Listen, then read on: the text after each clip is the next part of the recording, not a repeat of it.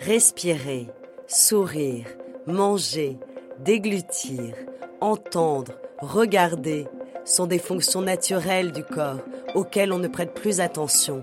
Et pourtant, il y a des nouveau-nés, des enfants, des adolescents et des adultes pour lesquels ces actions sont difficiles, voire impossibles à réaliser. À l'origine de ces difficultés peuvent se trouver des maladies rares.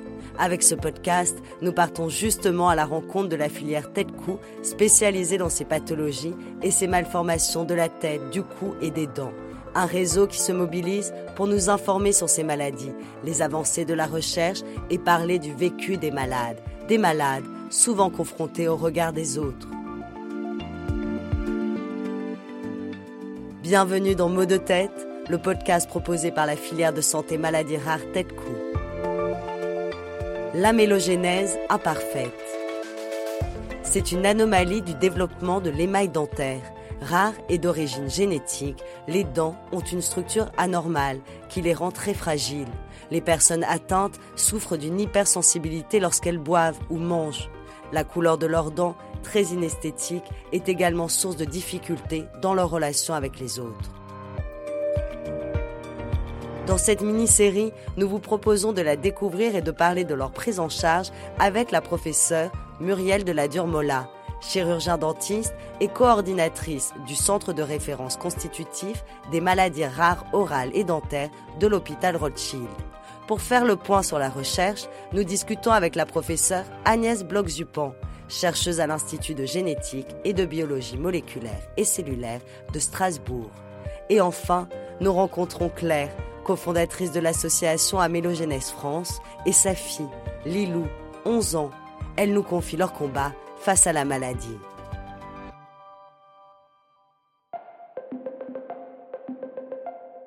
Épisode 2 Le chercheur.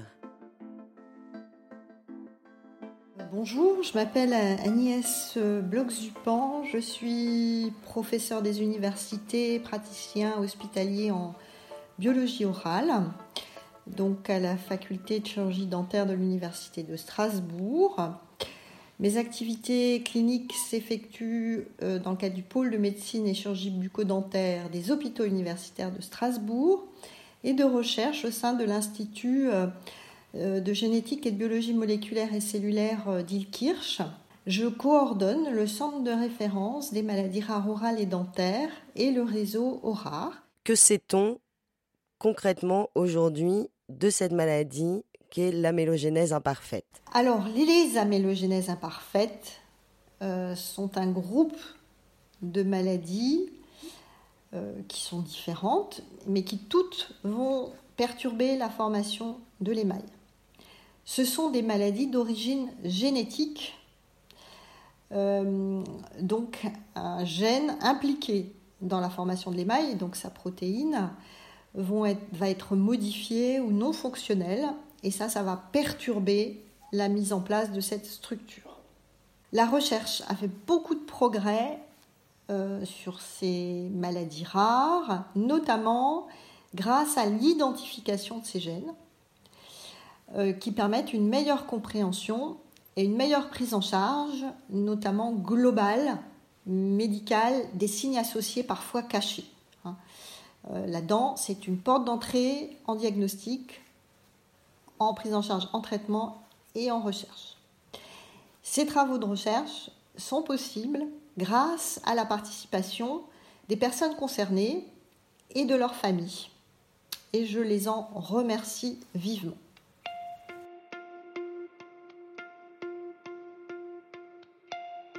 Actuellement, quels sont, vos travaux de recherche? Sur cette maladie alors, je mène euh, différents travaux de recherche sur les amélogénèses imparfaites dans le cadre euh, du réseau ORAR, donc en collaboration avec euh, les centres de compétences du réseau ORAR.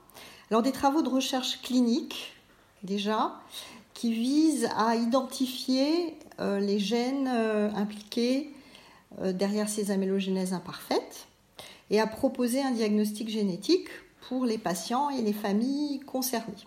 Il y a plus de 70 gènes impliqués.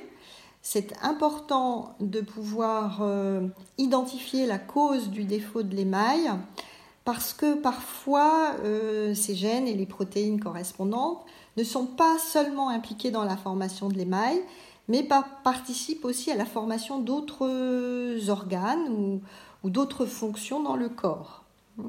Donc euh, certaines de ces maladies rares voient une association entre défaut de l'émail, amélogénèse imparfaite et problème rénal, ou défaut de l'émail, amélogénèse imparfaite et épilepsie, ou euh, défaut de l'émail et euh, problème au niveau des tissus ectodermiques, dont, la peau, ou défaut de l'émail et dystrophie rétinienne.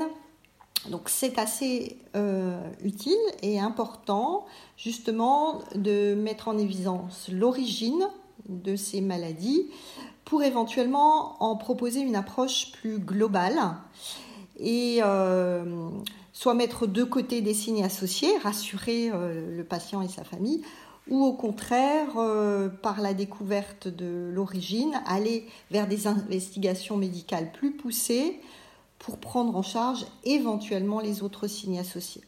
Ça, c'est la première partie des activités de recherche que je mène, donc euh, au centre de référence, en collaboration avec le laboratoire de diagnostic des hôpitaux universitaires de Strasbourg. Et pour cela, nous avons mis en place un, outil de diagnostic génétique qui utilise les euh, technologies de séquençage de nouvelle génération et qui s'appelle Génodan. Et cet outil qui comprend 567 euh, gènes impliqués dans le développement de la dent comprend aussi les gènes impliqués dans les amélogénèses imparfaites.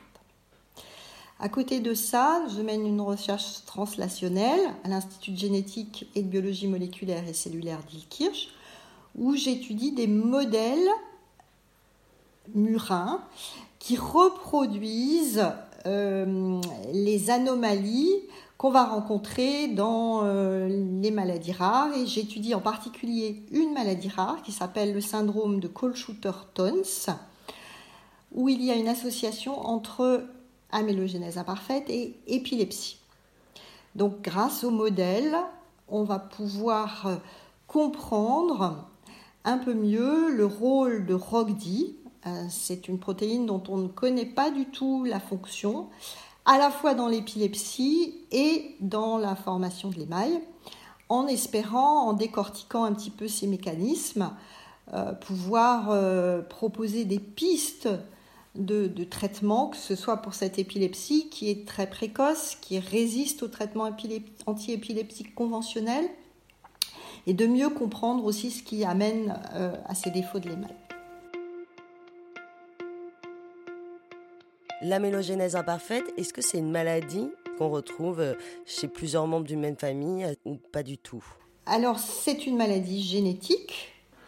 Donc, euh, c'est une maladie qui peut se transmettre. tous les modes de transmission sont possibles parce que je vous ai dit, c'est un grand groupe de maladies. Il y a, il y a beaucoup de gènes impliqués. Il y a différentes amélogénèses imparfaites avec des S à amélogénèse et à imparfaite. Hein. Donc, euh, on peut aussi être le premier individu dans une famille à avoir des problèmes de formation de l'émail, euh, sans que les parents ne soient euh, concernés. Hein. Donc, c'est très important lorsque on voit ces personnes et leurs familles qu'en plus de l'histoire médicale, on interroge sur l'histoire familiale hein, pour euh, bien comprendre si le défaut de, l'émail existe dans la famille et comment il a pu se transmettre ou non de génération en génération. Donc c'est pas parce qu'on a une amélogénèse imparfaite qu'on va obligatoirement la transmettre. Cela dépend euh, du gène impliqué et du mode de transmission qui a derrière la maladie. Donc ça, c'est très important aussi que euh, les patients soient vus dans le réseau ORAR, euh, dans les centres experts, en interaction et en collaboration avec nos collègues généticiens pour que euh, tous ces aspects euh, liés à la génétique et les questionnements très importants que se posent les patients puissent être abordés dans le cadre du conseil génétique. Est-ce que vous pouvez peut-être justement me raconter une prise en charge classique d'un patient, mais par vous, par les chercheurs? Donc la prise en charge des patients commence par le diagnostic, un diagnostic de précision qui allie à la fois le diagnostic clinique, euh, on va voir le défaut de l'émail, mais on va pouvoir le caractériser. Hein. Est-ce que c'est un défaut de type hypoplasique, hypominéralisé, hypomature, parce que ces maladies sont différentes. Et le diagnostic euh, génétique associé, hein, où là, euh, ce diagnostic génétique ne s'effectue que dans le, réseau rare, hein, finalement, par rapport à ces anomalies. Quel est l'intérêt hein, vraiment pour les patients de faire ce diagnostic génétique? Pourquoi c'est important? Plusieurs raisons, notamment la principale à mon avis, c'est celle de faire la distinction entre une amélogénèse imparfaite dite isolée, donc où les manifestations sont limitées à la cavité buccale et aux dents, d'une amélogénèse imparfaite dite associée, où il y aura d'autres manifestations. Euh, J'en ai mentionné quelques-unes parmi les plus emblématiques. Donc une bonne caractérisation de la mélogénèse imparfaite, ça donne déjà beaucoup d'informations pour un diagnostic et le diagnostic génétique associé pour aller plus loin et puis euh, permettre une prise en charge globale médicale.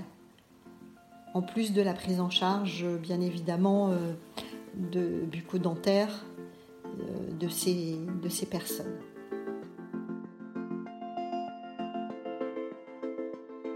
C'était le podcast Mots de tête proposé par la filière de santé maladie rare Tête-Cou.